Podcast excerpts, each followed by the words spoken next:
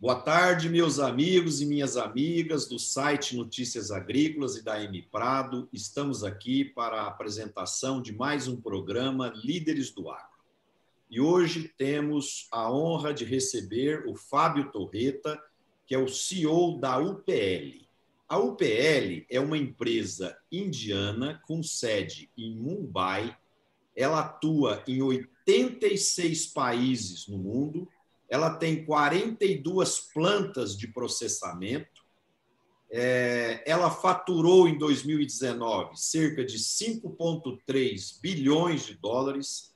Ela tem um quadro de funcionários a nível global de 10 mil pessoas. E no Brasil, ela tem sua sede em Campinas. Ela possui duas plantas de processamento uma em Tuverava, que é a minha terra natal, que eu adoro que eu amo e tenho muito orgulho de ser de lá, e a segunda planta é de Salto, é, é, que faz parte os dois conglomerados industriais da UPL aqui no Brasil. Ela também possui duas áreas, dois centros de pesquisa, um em Tuverava e outro em Pereiras. E no Brasil, a UPL conta com 900 funcionários sendo que 40% deles são agrônomos e trabalham no campo, interagindo com agricultores, cooperativas e distribuidores de insumos. Fábio, para nós é uma honra receber você. Seja bem-vindo aqui no programa Líderes do Agro. Bom, Marcelo, primeiro, é muito obrigado pelo convite e, e te dizer que, para mim, é realmente um enorme prazer estar podendo aqui conversar com você né? Te julgo aí uma das boas cabeças do agro, né? É, uma das pessoas aí que são que se é, construíram uma referência, né, para o nosso setor. Então, é, para mim é um prazer muito grande. Muito obrigado, Fábio. Eu quero começar o nosso bate-papo falando um pouquinho de economia.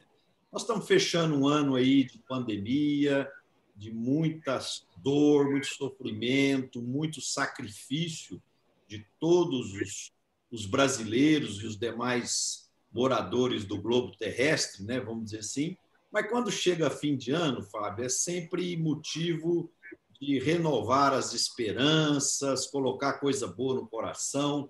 Então, 2021 está vindo aí vacinas, está vindo aí um PIB positivo a nível do Brasil e de grande parte do mundo também. Então, como é que estão as suas expectativas pessoais com a economia e com o Brasil para 2021? Bacana. Marcelo, muito otimista, né? não só pela época do ano, né? mas eu acho que a gente vê aí um, um, um cenário positivo. 2021 é, é, vai ser um ano de recuperação econômica, de crescimento econômico, né? ano de vacinas, é, acredito que China e Estados Unidos vão estar puxando né, essa locomotiva econômica é, com muito mais é, previsibilidade, né? É, é, não digo que seja uma lua de mel, não é isso, né? Mas assim, uma situação bem diferente com o Biden à frente dos Estados Unidos. É, do ponto de vista de, de, de Brasil, é, também positivo, né? É, porque nós vamos ter um ano de reformas. Então, é, a expectativa, né? Eu, eu acredito que isso vai se concretizar, é que sejam feitas as reformas administrativas e tributárias. Até gostaria que fosse exatamente nessa ordem, né? Seria mais lógico, né? E, e então isso vai ser um, um, um passo assim bastante importante é, é, é, a gente ter assim uma, uma luz no fim do túnel, né, em termos de déficit fiscal, que eu acho que é o principal problema que nós temos hoje no, no país. E do ponto de vista de agro, né, a agro vai continuar bom, né, porque a gente vê, por exemplo, esse ano da pandemia, o Brasil encolhendo ao redor aí de 4,5% no PIB, mas ah, a, o agro cresceu 6,8%. Né? Então, eu acredito que é, para o ano que vem é, o agro continua é, é, forte, cenário positivo, a oferta e demanda né, das commodities está muito ajustada, então os preços devem se sustentar. É, é, e, e, eu imagino então que, que o Brasil vai estar num, num grande ano, né, no agro também. poderia, Marcelo, assim chamar um ponto só de atenção, né, no agro, né, é, que é a questão tributária. É, essa seria talvez um ponto de atenção. Por quê? Porque a gente vê é, é, um aumento de impostos em São Paulo, né, é, magnitude de 4,14%. Né, pode ser que os outros estados né, sigam esse, esse tipo de iniciativa, mas nós temos aí é, é, um convênio 100 que acaba em 31 de março e pode ou não ser renovado, o impacto é, é, é muito grande. E eu tenho acompanhado, participado de fóruns, principalmente na Fiesp, né? E todas as propostas de reforma tributária, e cá entre nós, né, não há consenso, né, cada um puxa de um lado, né, é, é, mas todas elas, para o agro, aumentam os impostos no agro. Então, assim, acho que o único ponto, talvez, né, de, de atenção seria essa questão tributária para o agro. Mas o cenário, o cenário é muito positivo, acho que em termos de mundo, em termos de Brasil, em termos de água. Ô, Fábio, eu compartilho totalmente com os pontos que você colocou, né? E, e, tipo assim, uma, uma ressalva que eu faria, né? É que quando se fala em aumento de tributos, o Brasil já tem uma das mais altas cargas tributárias do mundo, né? E raramente a gente vê os nossos governantes falar em cortar despesas, diminuir a máquina governamental, enxugar um pouco mais as estruturas, né? porque o déficit público hoje é muito grande, a pandemia agravou isso devido às ajudas que os governos tiveram que fazer, né? mas seria muito importante que todos os brasileiros fizessem o seu sacrifício para reverter esse quadro aí pós-pandemia, mas ao mesmo tempo que os governos, sejam municipais, estaduais ou federais, também fizessem o seu sacrifício. Né? Então, é, muitas vezes a gente não tem essa sensação, né? e isso é um ponto que precisa ser mais debatido pela sociedade. Né? Eu acho que o Congresso brasileiro tem nas mãos aí para 2021 uma oportunidade muito grande de, de, de readequar melhor, fazendo essa reforma administrativa, reforma tributária, para que o país tenha uma situação econômica mais saudável e possa continuar crescendo. Você citou aí, Fábio, o Biden, né, o novo presidente americano, e tudo que a gente lê sobre ele parece ser uma pessoa mais sensata, mais do consenso, mais do diálogo, e eu penso que isso pode trazer para nós é, é, é, momentos no mundo mais, mais equilibrados e mais calmos. Né? Não sei se você tem essa mesma percepção.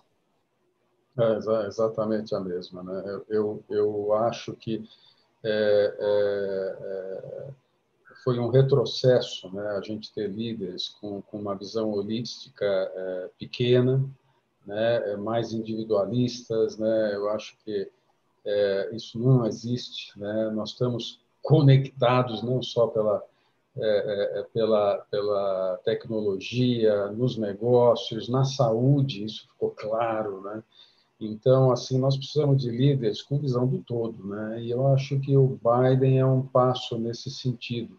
E também, né, é, é, nessa é, nessa questão, lógico, de, de, de multilateralismo, né, do papel é, dos Estados Unidos, de novo, né, como, como um dos líderes, né, em, em, em, mudar né, certas coisas no mundo. Então, vamos dar um exemplo, né, mesmo do capitalismo, né, que a gente gosta, defende, mas assim é um modelo que precisa ser mudado, né? É, é, a questão da desigualdade, de ter um capitalismo mais inclusivo, a questão da mudança climática, né? Que é, poxa, uma coisa que agora está caindo a ficha, né? Aqui no Brasil, eu fico muito contente com isso, né? Mas assim, em vários lugares, né? A, a população já tem, né? Uma consciência enorme sobre isso.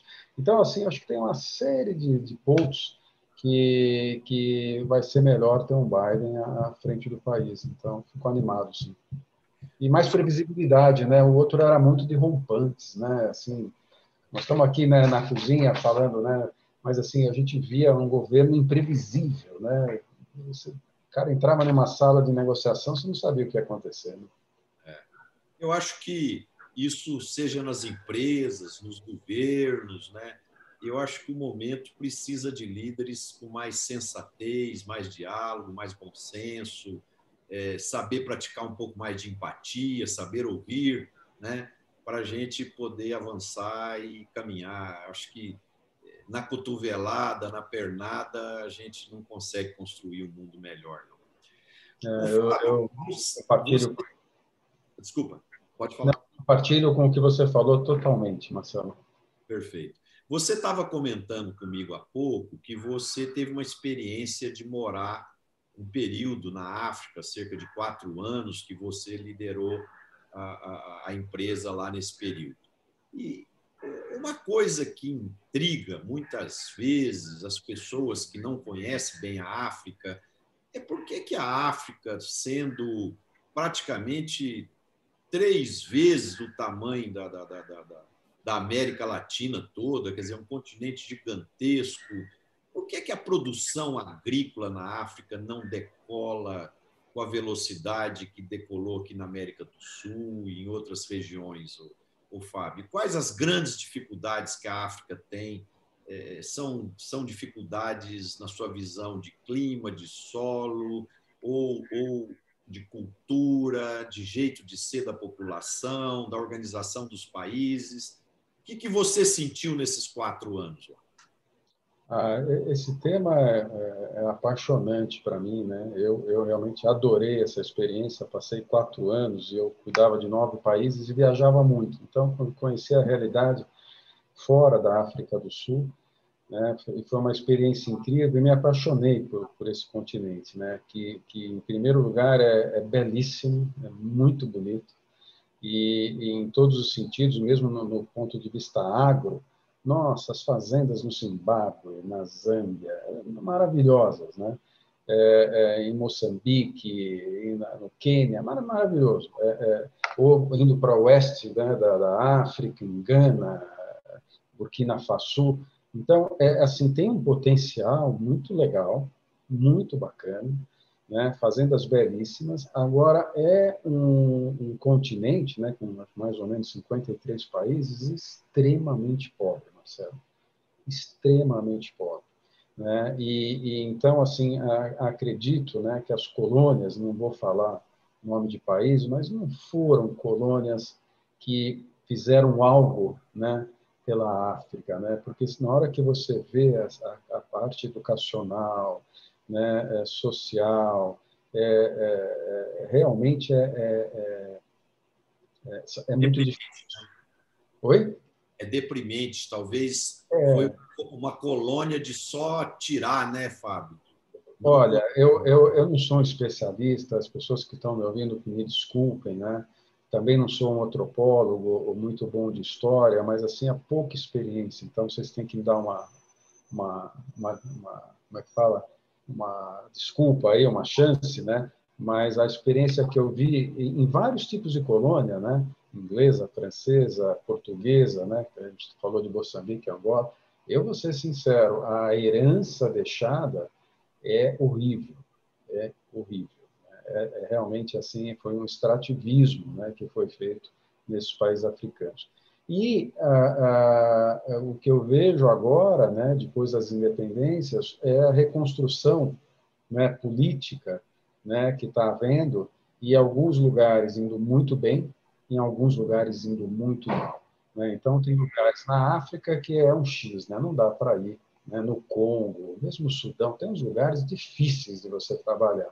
Por outro lado, você tem é, países muito mais avançados né, na parte política e, e, e, e como país, né, em termos de, de, política de desenvolvimento, política de educação, e que vão indo muito bem. Né?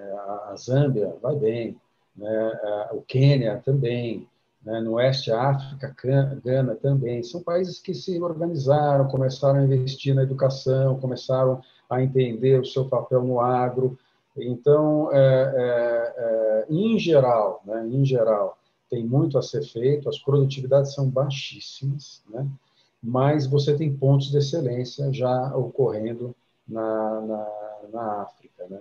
E, e, eles precisam de dinheiro, não há dúvida nenhuma, precisam de dinheiro. E tem muitas oportunidades. Então, assim, quem quer ser aventureiro, né, tem muitas oportunidades. Os chineses foram em peso, né? Pra, pra os chineses hoje, se tem uma hegemonia na África, é da China.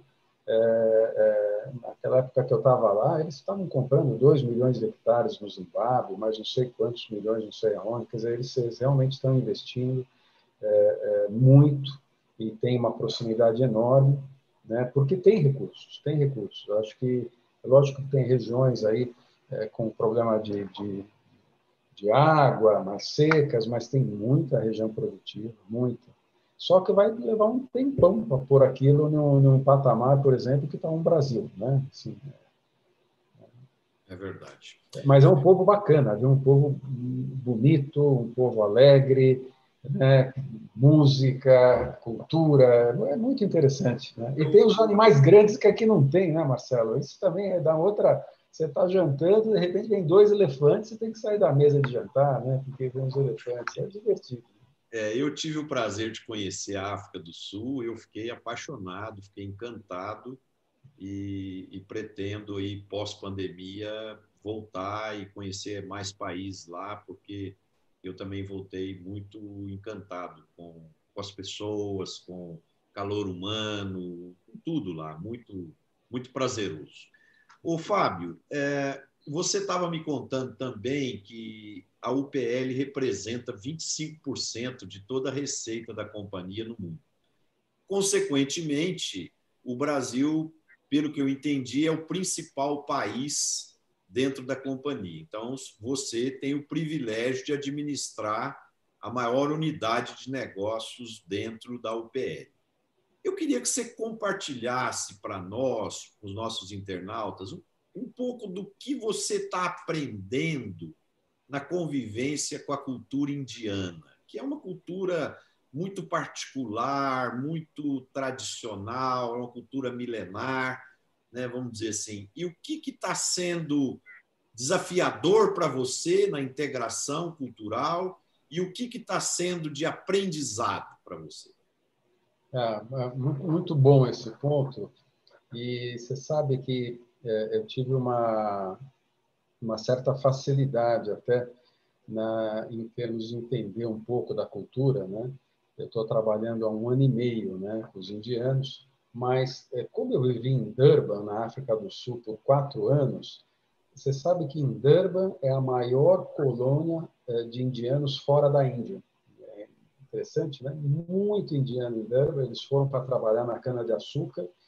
E os indianos, né, para quem não sabe, eles, eles põem a, a educação né, uma importância incrível. Né? E que é, acho que seria assim, um modelo bacana para o Brasil. E, e, e esses, essas pessoas, né, que foram de uma maneira bem humilde para lá, viraram hoje os maiores comerciantes, os médicos, ou seja, é impressionante a disciplina é, que eles colocam nas famílias para estudar. Então, é isso a gente pode até depois falar um pouquinho. Mas voltando, né, para a cultura indiana, é, é, é, eu acho que tem muito a, a ver com a nossa cultura também, né?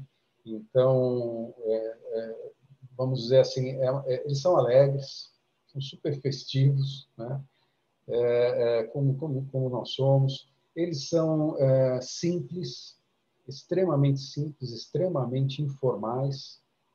Né? Por outro lado, eu nunca vi gente trabalhar como os indianos, são hard works, né? são, né? é, impressionante né? é, é, normal você ver indianos que trabalham sábado e domingo, né?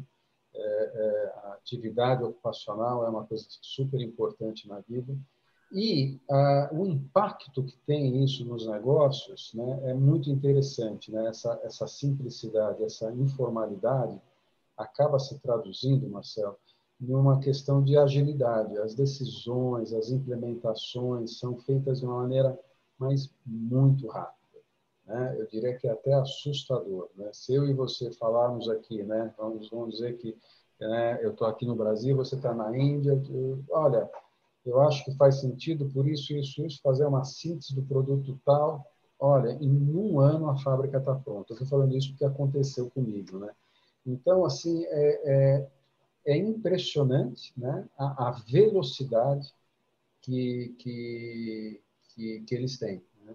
Eu, eu, trabalhei com europeus, trabalhei com americanos, né, e realmente com japoneses. Né, eu acho que essa, essa, essa, esse jeitão de ser, né, principalmente no mundo de hoje, no mundo de transformações, no mundo de, de que eh, o passado conta, mas né, é, precisa ter uma, uma, uma, a coragem de inovar. É, eles são muito bons nesse sentido, muito bons. O, o Fábio, o, o ano está sendo difícil para as indústrias de defensivos por causa do câmbio, né? vamos dizer assim. O câmbio desvalorizou em mais ou menos 30%, as vendas das indústrias cresceu aí ao redor de 7% em reais. Então, vocês têm um déficit aí em dólares, né? Como as matrizes das companhias estão todas fora do Brasil, os balanços têm que ser convertidos em dólar e, e com isso é, a gente viu dados aí tanto da Crop Life quanto do Sindiveg mostrando que enquanto 2019 as vendas ficaram ao redor de 13,7 bilhões de dólares, esse ano nós devemos fechar é, o setor aí com algo abaixo de 12 bilhões. É, como que como que lida-se com essa situação e como e como e como superar essas bruscas variações do câmbio e como que um líder de um país consegue justificar isso para a matriz? E, e, como que isso é trabalhado dentro de uma companhia global? É, essa eu acho que a, a, maior dor nossa né, foi essa questão cambial, né, porque não só é a desvalorização, mas a volatilidade. Isso também atrapalha demais, né, Marcelo? Uma hora o câmbio está a 5,60, outra hora o câmbio está a 5,30, outra hora está a 5,10 né? Então, essa questão da volatilidade é, cambial, é, é, sem dúvida, atrapalha muito os negócios. O, o, setor, infelizmente, né, ele perdeu muito em rentabilidade, o setor. Né? Os números dizem isso. Se a gente pegar pesquisas da Spark, o painel da indústria, que é auditado pela Ernest Young, é o que você falou. Né? Você pegar o sell-out, né, a venda para o agricultor, da distribuição para o agricultor, vai cair é, 12%, 11,8%, né, coisa gigante. Se você pegar o sell-in, né, que lógico que vai, ele cai menos, porque se faz estoque, né, vamos dizer assim, e ele deve cair ao redor de 5%, esse número ainda precisa ser confirmado, mas é o que está caindo até agora. Quando o volume aumentou, então, você vê a, a, gravidade né, do que nós estamos conversando, né, porque o volume deve ter aumentado aí pelas pesquisas ao redor de 6% a 7%, né, e os resultados caem. Então, o setor é, é, tem uma crise de rentabilidade, perdeu muita margem, né, ele, ele não conseguiu passar né, a desvalorização que teve para os preços em reais. Claramente não conseguiu. Não conseguiu porque tinha estoque, não, né, não conseguiu porque o volume da desvalorização era gigante. Né? Então, teve uma série de, aí de, de motivos. A, a, a, concorrência é muito forte. Né? E, e, isso é complicadíssimo. Né? O que você falou, é, é, você tocou no ponto, explicar isso para um cara que está fora do Brasil, com a, com a soja indo para mais de 11 centes o bushel, né? o milho vem vendendo aí a 75 reais a saca. É, é, é muito difícil você explicar por que o teu faturamento em dólar cai, ou por que a tua rentabilidade é, cai, né? Porque o cenário, o cenário é, é, muito bom, o cenário é muito muito positivo. Então, é, eu acredito que foi um ano é, difícil, acho que para todos, né? para o PL também. É, é, nós começamos, acho que o setor inteiro, isso também é ruim para o pequeno, não é? Você vê, não é uma coisa bacana, mas você começa a ter quase que a obrigação de ter um hedge. né? Para como lidar com essa questão cambial, né? tem que fazer uma proteção. Só que essa proteção custa, né? Então esse é, é, é aqueles custos Brasil que a gente chama, né? Tem o da segurança, roubo de carga, tá? mas tem também a volatilidade, né? É, econômica nossa câmbio. Então um, um hedge ele vai custar aí depende de como você faz, né? mas de 1,5% a 4%. É, é, é gigante, né? uma coisa né? muito cara, e isso tornou-se uma, uma, uma, obrigação. Né? Eu acho que assim não dá, no cenário atual, né, para você trabalhar é, sem ter uma operação de hedge. E, e, então isso reverte sem dúvida em custos, em produtos mais caros, né? ou em resultado menor. Né? E o outro ponto né, é a, uma, uma, uma corrida para a gente pôr a casa em ordem, em termos de rentabilidade. Porque, Marcelo, esse ponto é tão perigoso, porque nós temos mais os dois desafios que a gente estava falando há pouco, um deles o tributário. Imagina que, além, se você está atrasado em atualizar o teu preço, imagina se você tiver que repassar ainda é, é, mais tributo. Né? Então, é um. O outro é que nós estamos encerrando um ciclo de baixa das matérias-primas defensivos. Né? Então, o, o, o, encerrando mesmo, os, os preços das matérias-primas, dos produtos técnicos, né, que se importa muito para formular no Brasil, já os herbicidas já estão custando de 20% a 30% mais caros em dólar. Os inseticidas já estão custando de 5% a 10% mais caros em dólar. Ou seja, é, é, como nós estamos vendo aquele cenário de 2021 que a gente comentou há pouco, e na agricultura não é, não é diferente, ou seja, tem uma demanda forte, China comprando para caramba, oferta e demanda justa, né? isso está se refletindo também no consumo de, de, de, inputs, né? de insumos.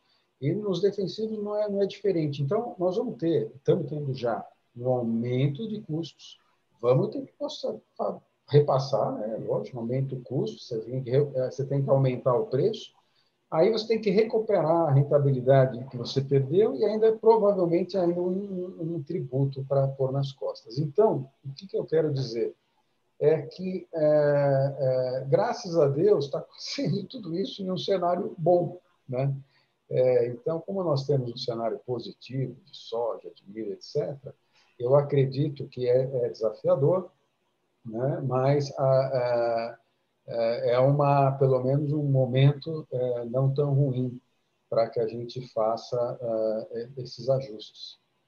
Desculpa se eu me alonguei muito, não foi tão. Não, não, eu acho que ficou claro. Eu só queria entender um ponto adicional aí, Fábio, o seguinte, porque quando a gente olha toda a cadeia produtiva, se a gente pega, por exemplo, outros segmentos, quando a cadeia prospera, geralmente toda a cadeia vai junto, né? Então aqui nós temos uma situação dicotômica aqui, diferente, ambígua, que é, vamos dizer assim, o, o, o valor bruto da produção agrícola crescendo no ano é, é, é cerca de 12, 13%, né, por causa dos preços das commodities é, bem favoráveis, a produtividade foi boa, e o negócio de defensivos é, é, é, em dólar decrescendo né, algo ao redor de 12%. Quer dizer, então, é um tem mais 12 e o outro menos 12. Quer dizer, então, o principal fator disso é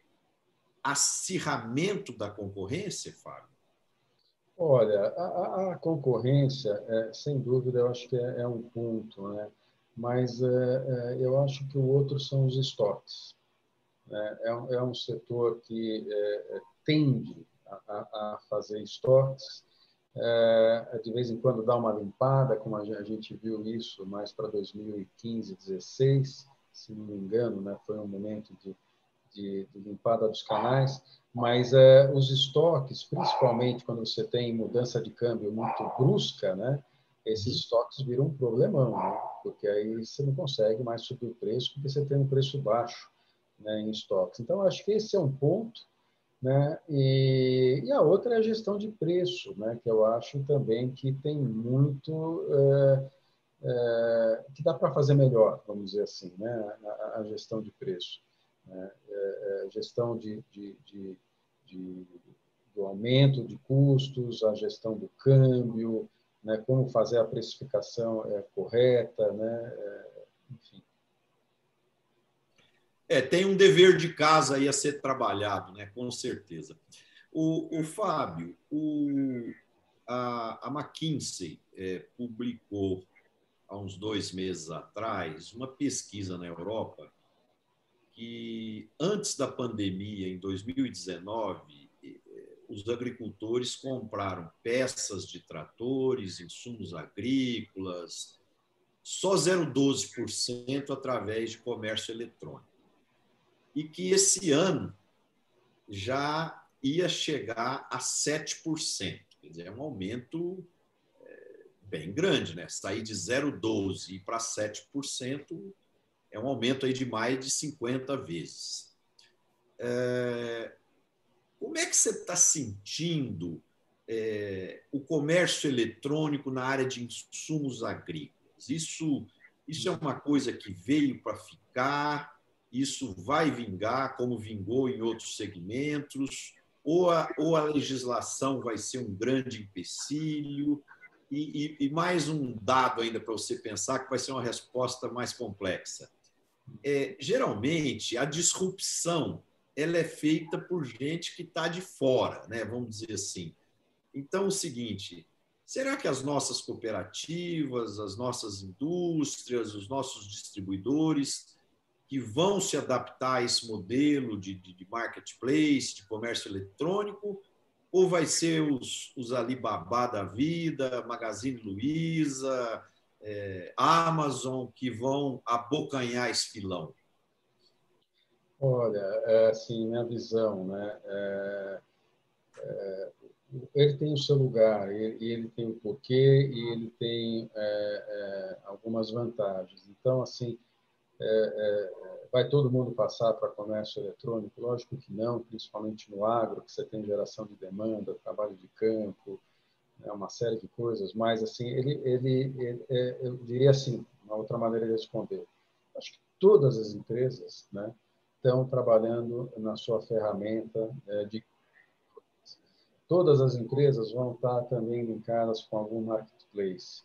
Né? Agora, por quê? Porque a gente acredita que isso vai ser assim tremendo? Não, mas a gente acredita que é uma ferramenta muito boa, né?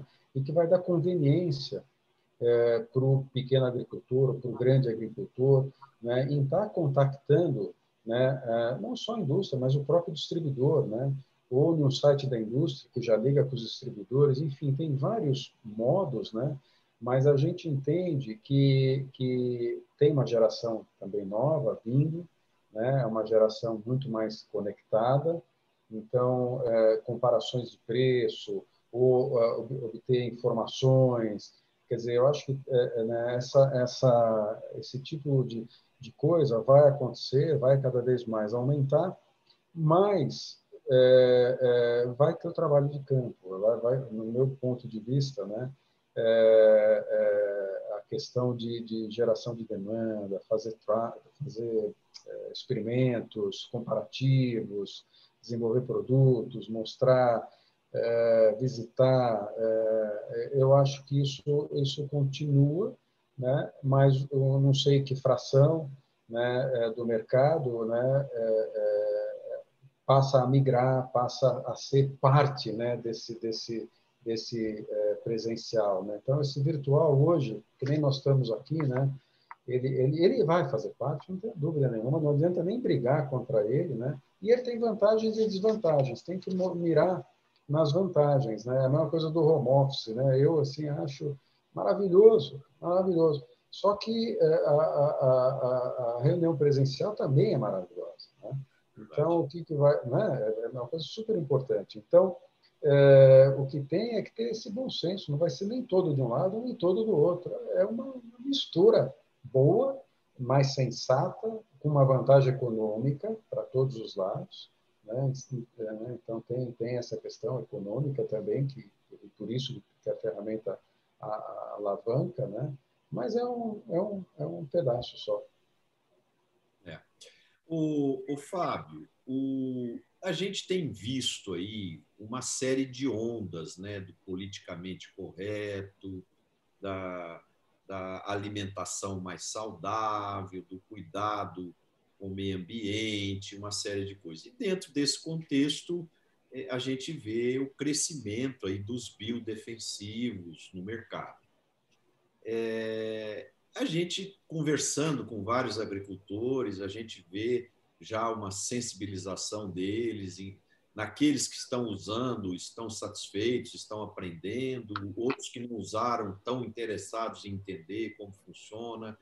Como é que você vê isso? Você acha que a gente vai ter no futuro um crescimento significativo aí do uso dos biodefensivos?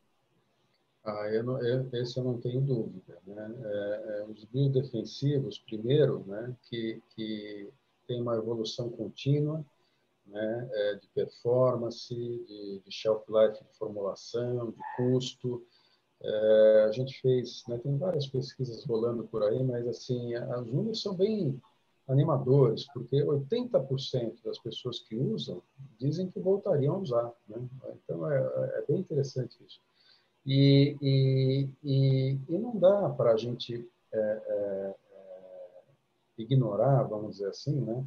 É, grandes tendências. Né? Eu, eu, a gente estava falando agora né, que a geração de agricultores muda, a geração de consumidores também muda. Né? Os milênios são outro bicho. Né? Os milênios têm né, movidos a propósito, equilíbrio, quer saber a origem de tudo, se tem, vai comprar um produto, quer saber se é, que, que, impacto social, de meio ambiente aquele produto tem. Quer dizer, é, é, é, é bem interessante. Eu, eu, gosto muito dessa geração, né? São questionadores, né? E, e, e, nesse sentido, né? Uma das coisas é resíduo, é impacto ambiental, é toxicidade. Então, há uma, uma, uma demanda clara, né? É, por outro lado, é, é, as empresas estão né, cientes disso e estão fazendo movimento. Então, assim, eu não tenho dúvida né, que é impressionante como estão aumentando né, as opções, como tem gente desenvolvendo coisas muito legais, né, e só que isso leva tempo, né? É, é, é, é, desenvolvimento mesmo de tecnologia. Então, por exemplo, nós, no nosso caso, a gente aposta muito na combinação, né? A gente já atrás, antes da pandemia, já falava né, em saúde vegetal, em, em, em programas Pronutiva, que, é, que é a combinação né, de um bom químico com um bom biológico. Né? Então, assim, eu acredito que esses biodefensivos, né, é, são essenciais em todos os sentidos, não só na parte do consumidor, mas mesmo na parte do usuário, e pensando também no defensivo sintético. Nós temos qual, qual é o maior problema hoje aqui no Brasil, né? Assim, na parte de, de, de defensivos sintéticos, é resistência, né? É resistência na parte de herbicidas, é resistência na parte de fungicidas, é resistência na parte de inseticida. E eu não tenho dúvida que esses biológicos, que têm mais uma pegada multissítio, eles, eles, eles vão entrar nesse programa e vão entrar nesse programa é, justamente até para é, é, ajudar a gente nessa questão da resistência, além de né, serem produtos mais amigáveis né, em, to, em todos os sentidos. Então, é, a, a, vem muito, nós estamos totalmente atentos né? A minha missão é, é, é engrossar o nosso portfólio de biodefensivos. Nós já somos muito fortes em bioestimulantes. Né? Isso vem lá de trás, né? comprando GBM, comprando Goelmar. Então, nós temos um portfólio enorme de bioestimulantes. E isso daí é, é, é, muito legal, né? porque não, não é só também a questão do biocontrole. Né? Quando eu falo do bioestimulante, você vê agora, agora nós estamos com um problema de seca, né? teve uma, todo mundo assustado. Né? No Cerrado, acho que em 40 anos foi a menor chuva né? no mês de novembro. Meu, nós temos produtos hoje para para aumentar a, essa, essa resiliência da planta que funcionam super bem. Né? É, é, diminuir estresse de falta de água, de temperatura. Então, eu acho que é, a, a, está se abrindo um novo mundo, né? cheio de opções, opções assim é, é, é, muito interessantes que podem fazer programas muito inteligentes e mesmo eu sendo né, é, é, é, o head né, de uma empresa de defensivo, a minha a minha principal meta é otimizar o uso. Né? Então, se, quando eu vejo um, um agricultor nosso reduzindo 30% o uso de defensivo eu vou lá cumprimentá-lo. Aliás, é parte do nosso trabalho, né? A gente, é, é, numa visão mais holística, né, e não só transacional, a gente começou a atuar justamente em introduzir boas práticas, fazer rastreabilidade, ter certificação. Então, quer dizer, nós estamos já nessa linha, né, aonde vai com o programa Pronutiva, se der para introduzir biológicos, vamos introduzir né? O, o, que tem que ver, logicamente, é performance, economicidade. Né? Mas acredito demais, é, é, é um mercado que cresce aí três, quatro vezes o mercado de defensivo, e daqui a uns 15 anos ele vai ultrapassar, então não tenho dúvida disso. O, o, Fábio, é assim, uma das coisas que eu gosto de conversar com os líderes que vêm aqui no programa é para a gente gerar um pouco de visão de futuro para os nossos é, espectadores que nos assistem, para que eles possam ajudar essas, essas opiniões de vocês possa contribuir com a construção de estratégias do negócio deles, né? Então, pegando esse gancho aí que você falou dos biodefensivos, eu estava aqui refletindo, nos últimos 30 dias aí, a gente viu é, é, se não me engano, foi o grupo JBS em conjunto com a ADM. Né? Agora, ontem, a BR Foods também divulgou planos para investir em, em produtos é, à base de plantas para substituir a proteína animal, né? vamos dizer assim. Então, isso é uma tendência também. Pega aquele público que é vegetariano, vegano, que está atrás de de, de uma determinada tipo de qualidade de vida, de saúde e tal. Então, é o seguinte, os próprios frigoríficos, né, vamos dizer assim, estão sendo é, é, é, é, forçados ou, ou por motivo do consumidor ou por uma questão de estratégia de entrar nesses segmentos, né? Então, então eu penso o seguinte: a gente está vivendo um mundo, né, de grandes transformações e as organizações vão mudar muito daqui para frente. Né? Então, é, é, é, você pega assim, você, você acabou de falar, vocês são uma empresa química que já está no biológico, né? Quer dizer, é, então amanhã vai surgindo outras situações do comportamento do seu cliente que isso vai forçando você é, a mudar seu portfólio, entrar em novos segmentos, novas soluções e assim por diante. Não, é, olha, eu, eu, eu é, você sabe que é engraçado, acho que foi até ontem, eu estava lendo, não sei se no estado, em que, em que, que mídia que era, mas realmente a BR Foods, né, o presidente da BR Foods falando né, que eles vão investir em, em, carnes de origem vegetal. E é bem o que você falou, é, eu acho que é uma questão, né, lógico, também de respeito, de, mas é uma questão de oportunidade, por que ficar fora, né? Então, é. você pode entrar com a carne normal para quem quer, né? A carne, inclusive, eu acho que depois em sequestro de carbono, pastagem, vai ser um super contribuidor bacana em termos de sequestro do carbono, ou seja, tem mesmo a integração pecuária, floresta também, a agricultura é um negócio bacana. É, eu acho que tem espaço para tudo, né? É, eu não tenho dúvida disso. Agora, assim, e, e só para, né, é, é, eu acho que dependendo da audiência, né, pra, mas para deixar claro, né, é, é, eu falo do bom químico, né? E o, o, o químico também, o sintético, né? Desde que ele esteja registrado, né? O, o a, a, barra para ele entrar no mercado é altíssima, né? O, que eu quero dizer é que a margem de segurança nesses produtos é muito grande, é muito grande.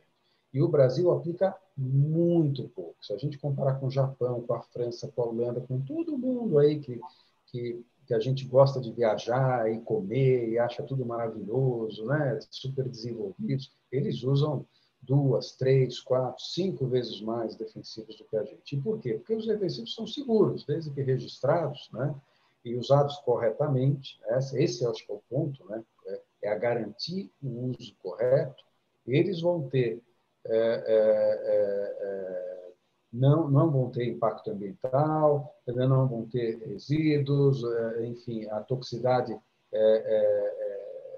deve ser mínima, controlada, se tiver equipamentos de proteção. É só para ressaltar que mas eles, sem dúvida nenhuma, se você puder trocar isso por uma alga, que nem você falou, um extrato vegetal, sei lá o quê, é melhor. É melhor, tem dúvida nenhuma que é melhor.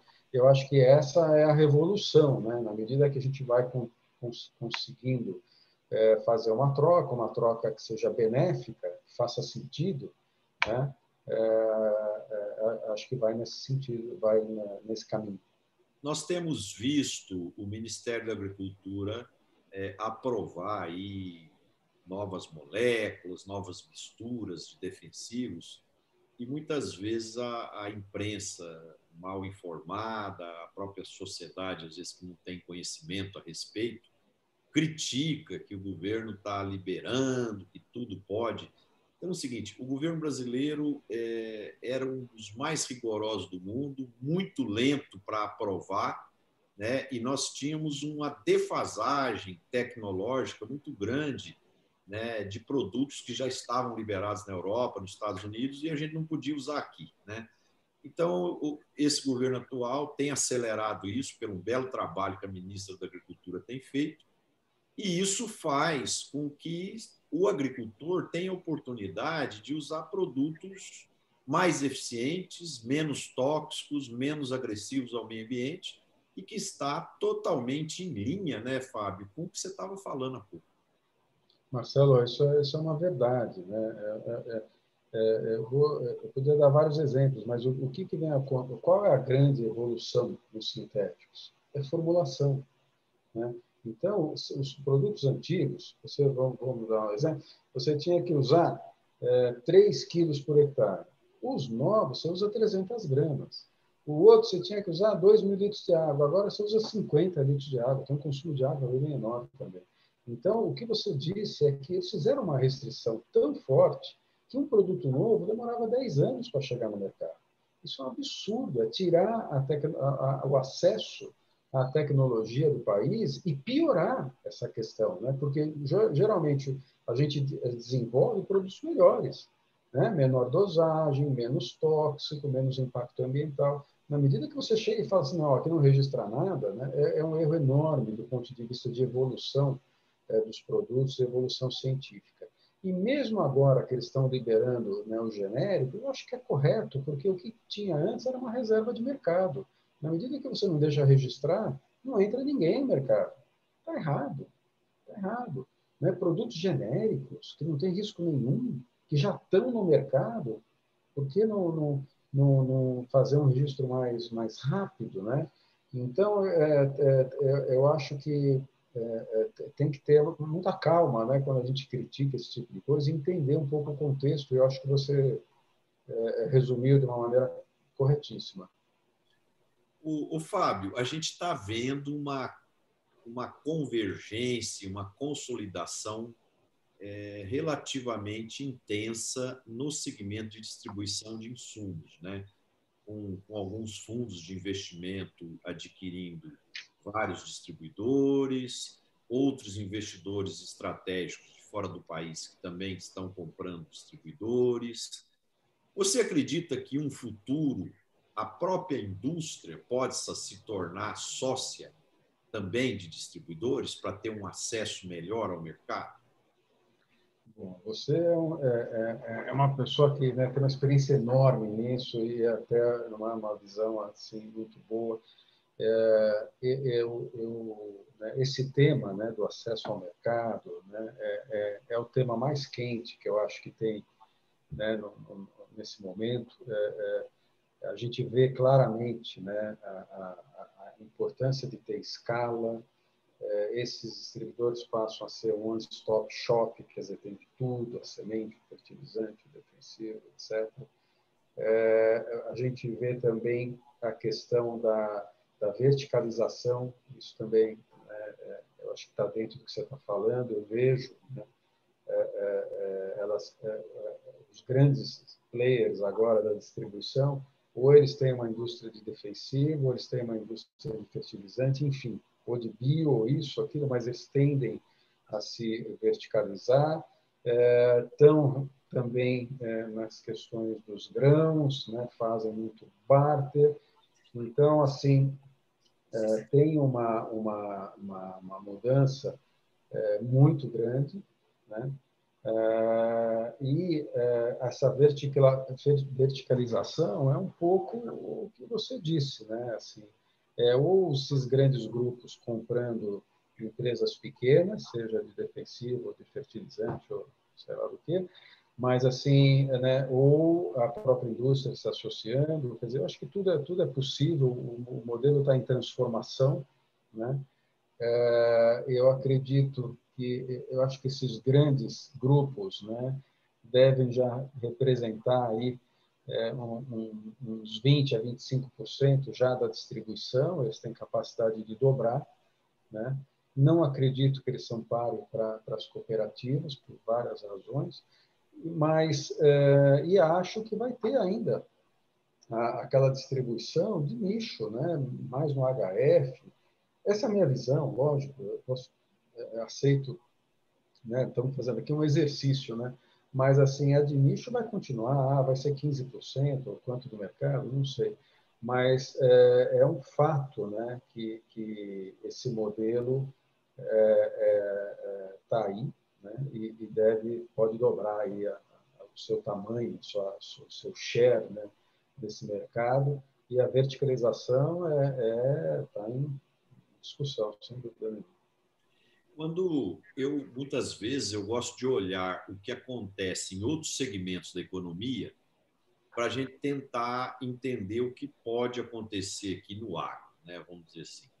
Então, você olha, por exemplo, o que aconteceu no segmento de supermercados, né? vamos dizer assim, é, tinha aí o Walmart, o, o, Carrefour e o, e o Pão de Açúcar, que eram os três bichos papões aí do, do, do setor, vamos dizer assim, consolidando, crescendo tal. E num dado momento, o Walmart resolveu sair do Brasil porque não estava conseguindo alcançar os resultados esperados, por não se adaptar à cultura nossa, ao nosso negócio, ao nosso jeito de ser e assim por diante. É, no setor de farmácias, teve a mesma coisa também, né? A, a CVS veio, comprou uma rede brasileira, ficou um tempo aqui, tentou criar uma, uma grande transformação, também não conseguiu. A grande questão, né, Fábio, que ninguém ganha o campeonato com nome, né? Vamos dizer assim. Se o Real Madrid, é, semana passada, agora o Cádiz jogou com o Barcelona e ganhou do Barcelona. O Cádiz é um time pequeno. A grande questão é o seguinte: com o nome, ninguém ganha jogo. Né? Então, a gente tem que ter competência, tem que ter talento, tem que fazer as coisas certas. E, e do mesmo jeito que as pequenas redes de supermercado, as pequenas lojas de bairro, do mesmo jeito que as pequenas farmácias estão aí competindo com as grandes e tal, eu vejo que o futuro da distribuição vai continuar tendo esse processo de consolidação, né? mas, como você falou, vai ter espaço para os médios, para os pequenos, para todo mundo que conseguir achar seu nicho, seu espaço, sua vocação, que for competente, que for organizado, que for profissionalizado. Então, assim, o campeonato está aí aberto para todos. Né? Claro que a economia de escala pesa, claro que o poderio financeiro pesa, mas só com o nome ninguém ganha o campeonato. É isso mesmo, é, é, totalmente de acordo. O, Fábio, e, e o crescimento das vendas diretas no Brasil? Como que você vê esse modelo de acesso? Você acha que isso é uma tendência de continuar crescendo, a indústria buscar o consumidor final, ou já atingiu um nível é, satisfatório, isso deve ser equilibrado aqui para frente? Olha, Marcelo, nós vendo o Brasil, né, ele é um país que, que realmente vai ter né, nesse mix sempre a importância, porque são, são produtores muito grandes, né? A gente, são milhares, centenas de milhares né, é, de, de produtores aí acima de, de 4 mil hectares. Né? Então, o, o, o, sem dúvida, as vendas diretas têm seu espaço. Hoje, se a minha estatística não está errada, eu posso errar por pouco, mas 30% já do setor, né? acho que é isso, vai, vai na venda direta. Né? Acho que pode aumentar um pouco mais, mais uns 5%, nesse, para 35%, sei lá. Acho que pode ter um, um aumento, mas é, eu vou ser sincero, não dá também para ser muito, porque precisa ter braço, né? É, é, é acho bonito chegar para assim, não, venda direta. Cara, né? Tem que ter não é fácil fazer. e para fazer, né? E para gerar demanda um a um, e para né, é, é, e faturar e cobrar, e, e enfim. É, e é, logística, né, né, Fábio? Logística de entrega. Logística. Agora, o agricultor cada vez mais quer a logística fracionada, ele não quer grandes estoques, tem medo de roubo, né? Então, é bem complexa essa equação. Não, é, e por isso que eu acho que está num, num tamanho mais ou menos que, que vai ficar, pode aumentar um pouquinho, mas não, não, não acho que é mais do que isso, não, viu? porque não é tão simples assim é, você ir direto, custa, né? e, e, então acho que continua tendo mix, distribuição, cooperativa, venda direta, sem dúvida nenhuma. O, o, Fábio, a gente tem visto nas empresas, principalmente nas indústrias, muitas vezes um dilema é, onde usar melhor o agrônomo, onde usar melhor o administrador de empresas. Claro que as duas profissões são espetaculares e muito importantes. E agora, na sua visão, o que, que é mais difícil? Ensinar o agro para o, o administrador ou ensinar o comercial ou a gestão para o agrônomo? Acho que eu não sei a resposta. Né? E, e, a pergunta é tão boa, né? Porque uma coisa, sim, eu posso contribuir, mas acho que nós estamos vendo, né? É, é, o perfil, principalmente do agrônomo de campo, né, vem mudando, né? Muda muito, né? E muda muito porque o seu cliente mudou, né? É um cliente enorme, gigante, profissional. Então esse esse esse esse profissional né? E também a maneira de trabalhar. Né? Hoje em dia, a gente espera né, que esse, esse agrônomo de campo ele seja orientado por dados, né? que ele possa ser, ter planejamento, que ele possa ter, né, ser muito mais estratégico. Ele tem que ser também mais financeiro, como você falou, é verdade. Né? Tem um monte de ferramentas, tem barter, é, é, ou seja, está subindo a régua né, desses agrônomos além também, é, é, acho que a gente tocou aqui no assunto também na mudança de portfólios, bio, é, pesticidas, quer dizer, é, é, eu não tenho dúvida que tem uma mudança de perfil, é isso que eu queria dizer, né? É um perfil mais condizente até com os clientes que ele vai se deparar. Ou é uma grande cooperativa, ou é uma grande distribuidora, ou é um grande cliente final. Então, é, é, eu acredito que ainda, né, é, o agrônomo leva inúmeras vantagens e a gente tem que aportar né, essa, essa parte financeira, administrativa é, é, nessas pessoas. Então, eu acho que é esse, o, pelo menos, o caminho que a gente está acreditando. Né? Mas você sabe que a gente tem que ter a cabeça aberta, né? porque, assim como eu estou falando, um agrônomo ficar um pouco mais administrativo, né? É, você sabe que nós temos também é, bons exemplos de gente administrativo na força de vendas, né? Então acho que é, é, como o perfil mudou e como a informação é disponível, né? E como tem um monte de, de maneiras de você se capacitar, né? É interessante isso, viu? porque talvez a gente nesse mundo moderno a gente comece a ver é, cada vez mais é, outros tipos de formação no campo, né, é, é jogando aí esse jogo aí que era antes só, só de agrônomos. Né? O, o Fábio, uma coisa que poderia ajudar a resolver isso, né, se as nossas universidades saíssem um pouco do casulo, né, e fosse até as empresas e perguntar que tipo de agrônomo, que tipo de administrador você gostaria de, de, de receber na sua empresa, né, vamos dizer assim. Do mesmo jeito que uma indústria, um distribuidor, que uma cooperativa vai lá ouvir o cliente, né?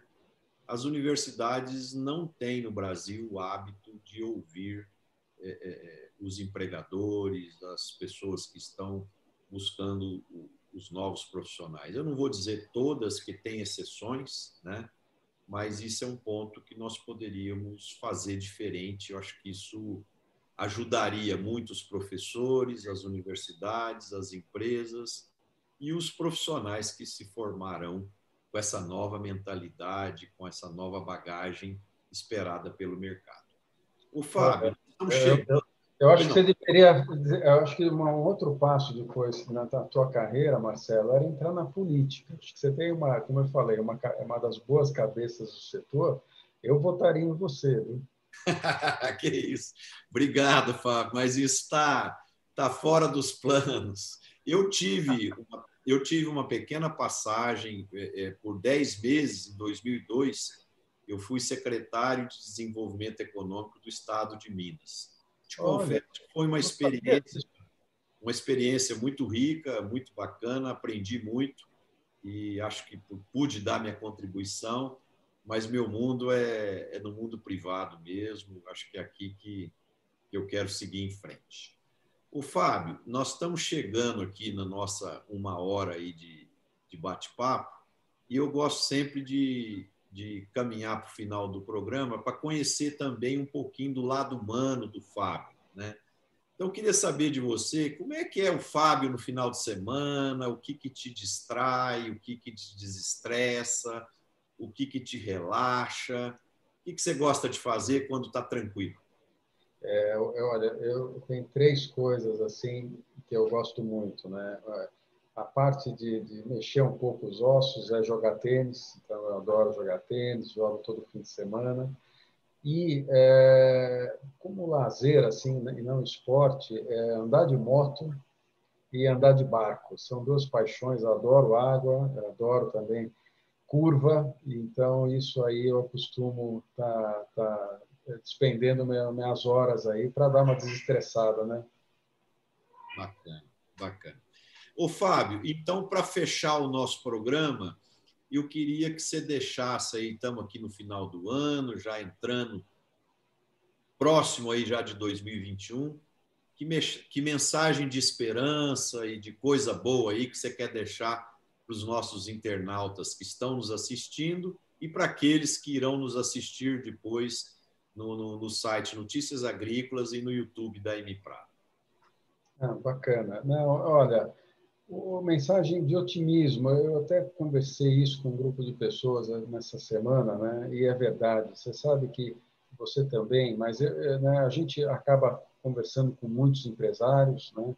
E tem muitas associações, enfim também veio e estou sempre né, é, grudado nesses, nesses, nessas lives, nesses webinars, e, e eu fico muito otimista com, com, com o novo empresário. Eu, eu, eu, acho que tem uma mudança é, bacana acontecendo.